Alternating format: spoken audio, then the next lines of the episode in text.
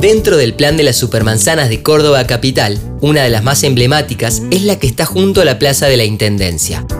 Los edificios impresionantes de los alrededores, los paseos con más historia, la proximidad a la cañada, suman encanto a un espacio que se ganó para los vecinos y para los turistas que llegan a Córdoba.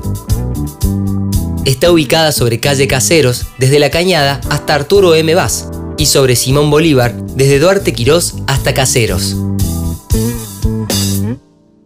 La obra transforma el área en un gran espacio que une Tribunales 1 con el Paseo sobre Monte, y están también el Palacio 6 de Julio y la Plaza de la Intendencia.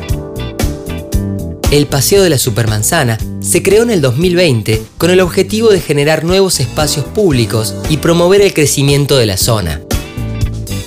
El Paseo sobre Monte nació durante la intendencia del gobernador Marqués de Sobremonte, que lo mandó construir con el nombre de la Alameda a fines del siglo XVIII.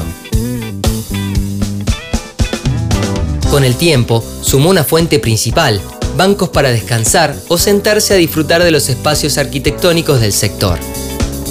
Está junto al Palacio Municipal 6 de Julio, donde funciona el Departamento Ejecutivo de la ciudad y fue construido en 1961 con estilo brutalista.